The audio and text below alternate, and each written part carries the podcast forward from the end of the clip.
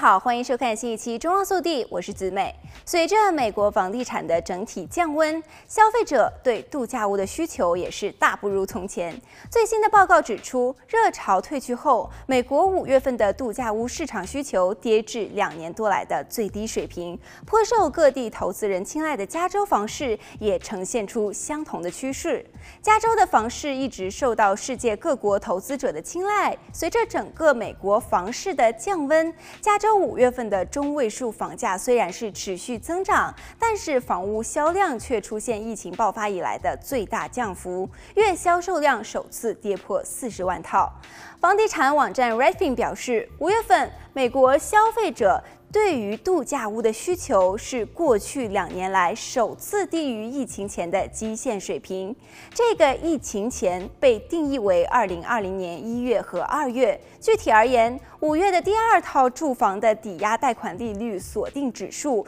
与疫情前相比下降了百分之四，而在一年前的高峰期时，这项房贷指数比疫情前高出百分之七十。抵押贷款利率锁定是购房者和贷方之间的协议允许购房者在一定期间内锁定利率，以防止未来利率上涨。购房者必须指明他们是为第一套住房、第二套住房还是投资性房产申请贷款利率。根据房地产公司 Optimal Blue 的房贷利率锁定指数，Redfin 分析后得出结论：高房价、不断增长的抵押贷款利率。经济的不确定性以及第二套住房房贷费用的增加因素，终止了疫情开始后推升的度假屋热潮。